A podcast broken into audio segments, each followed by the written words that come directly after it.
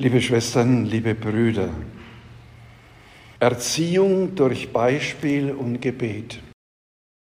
Das ist das Thema meiner Predigt heute am Gedenktag der heiligen Monika. Ein erstes dazu. Die Kraft des Evangeliums. Wir haben noch die Worte des Paulus an die Christen in Thessalonich im Ohr. Er sagte, im Übrigen, Brüder, bitten und ermahnen wir euch im Namen Jesu des Herrn, ihr habt von uns gelernt, wie ihr leben müsst, um Gott zu gefallen, und ihr lebt auch so, werdet darin noch vollkommener. Diese Worte dürfen auch alle Eltern in den Mund nehmen, die sich redlich mühen, ihren eigenen Glauben an ihre Kinder weiterzugeben. Zum Wesentlichen des Christseins gehört nach Paulus in dieser Lesung als erstes unsere Heiligung. Heiligung verlangt, dass wir alles meiden, was uns an Leib, Seele und Geist unrein macht. Sexuelle Ausschweifung, Missachtung des Rechts, Betrug jeder Art und Lüge hin und vorn.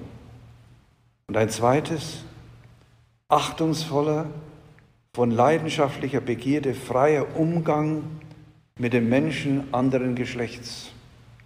Und drittens, am Anfang eines jeden Briefes nennt Paulus die Erwartung Jesu, den der Vater von den Toten auferweckt hat und der vom Himmel her als unser Retter kommen wird.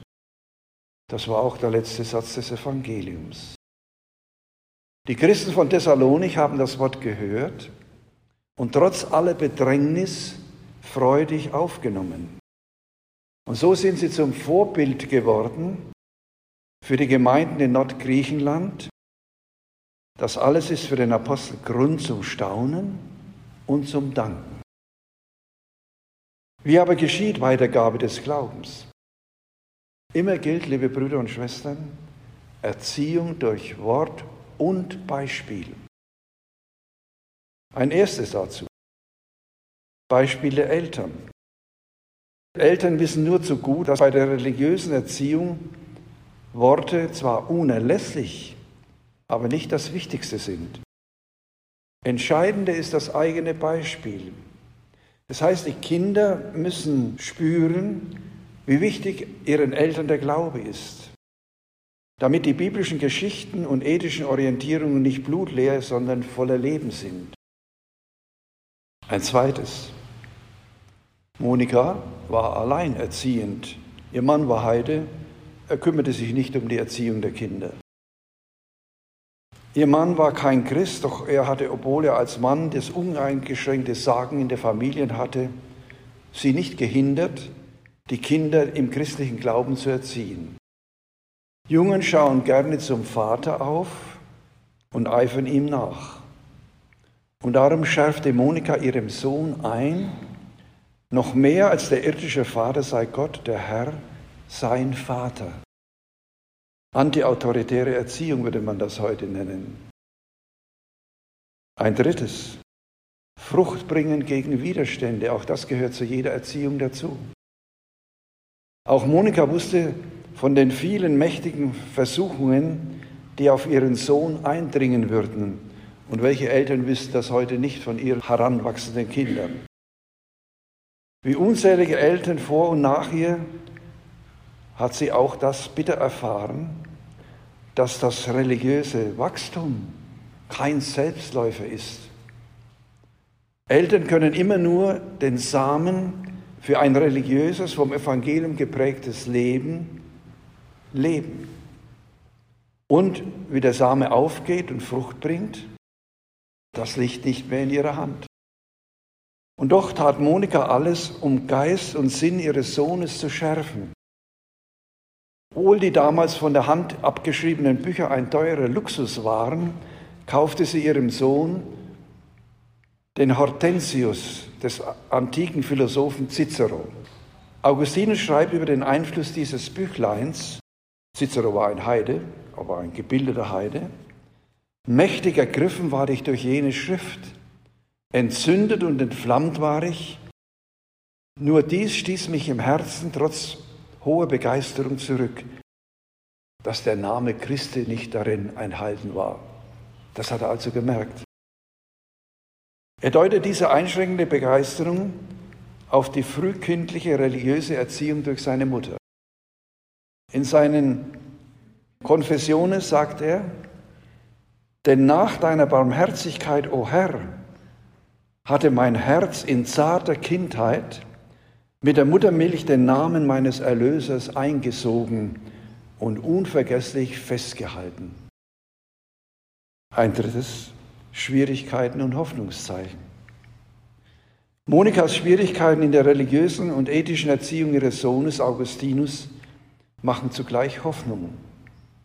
Sie hat gegen Ende ihres Lebens, so lange hat das gedauert, erfahren dürfen, wie ihr Sohn Augustinus nach etlichen Umwegen den Weg zu Christus und zur Kirche fand. Frucht christlicher Erziehung wird sichtbar. Die christliche Erziehung durch Beispiel prägt die Kinder so tief, dass sie oft ein Leben lang nachwirkt und auch viel später noch Frucht tragen kann. Eine solche Frucht muss nicht wie bei Augustinus eine Priester- oder Bischofsweihe sein.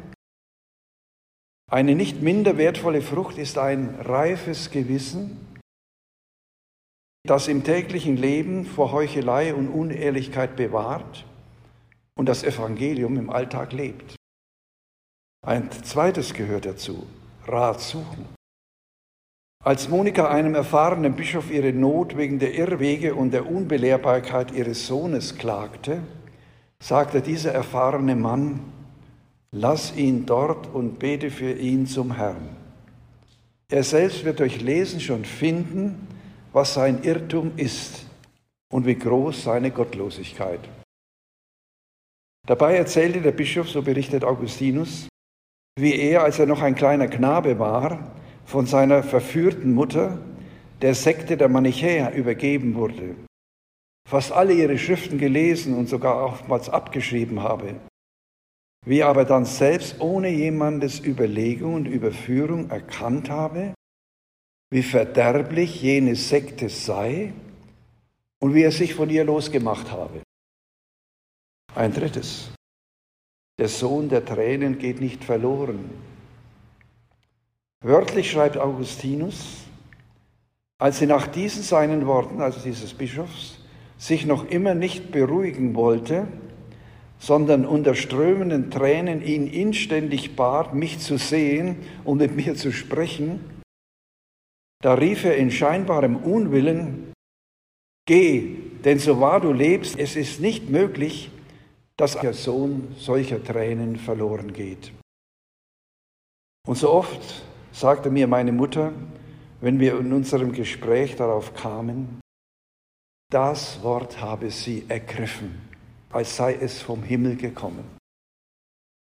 Augustinus selbst schreibt seine Bekehrung dem tränenreichen Gebet seiner Mutter zu, indem er zu Gott spricht in den Konfessiones, und du sandest deine Hand von der Höhe und errettest meine Seele aus der Tiefe der Hölle da für mich meine Mutter in treuem Glauben zu dir weinte, mehr wohl als eine Mutter sonst den leiblichen Tod ihres Kindes beweint.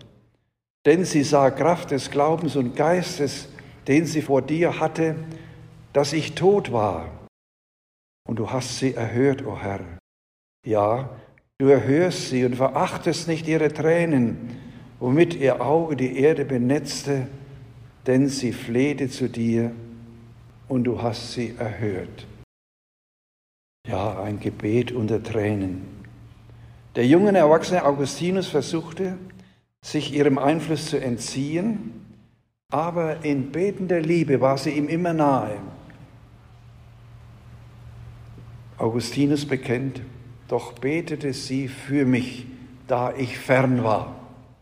Ein viertes, Monika als Friedensstifterin. Augustinus preist seine Mutter als Friedensstifterin, wörtlich. Die große Gabe hattest du deiner Magd geschenkt, dass sie bei Hader und Zwietracht, wo sie nur konnte, Frieden stiftete. Immer versuchte sie durch freundliches Zureden Hass und Feindschaft zu tilgen Augustinus spricht es vor Gott so aus. Und dies ist ihre Art gewesen, und von dir hat sie es gelernt, dem innerlichen Meister in der Schule des Herzens. Da spüren wir auch, wie ihr Beispiel ja in ihm wirkt und in ihm arbeitet.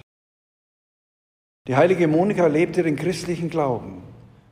Durch ihr Beispiel und Wort wollte sie ihre Kinder auf den Weg des Glaubens führen. Aber Erziehung braucht mehr. Erziehung gelingt erst aus der Kraft des Gebetes. Wie sieht der Inhalt ihrer Gebete aus?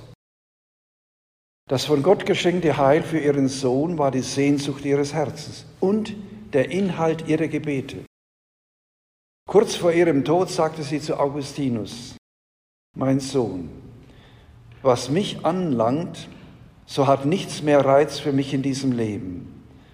Eines nur war es, um dessen Willen ich doch noch ein Weilchen zu leben wünschte.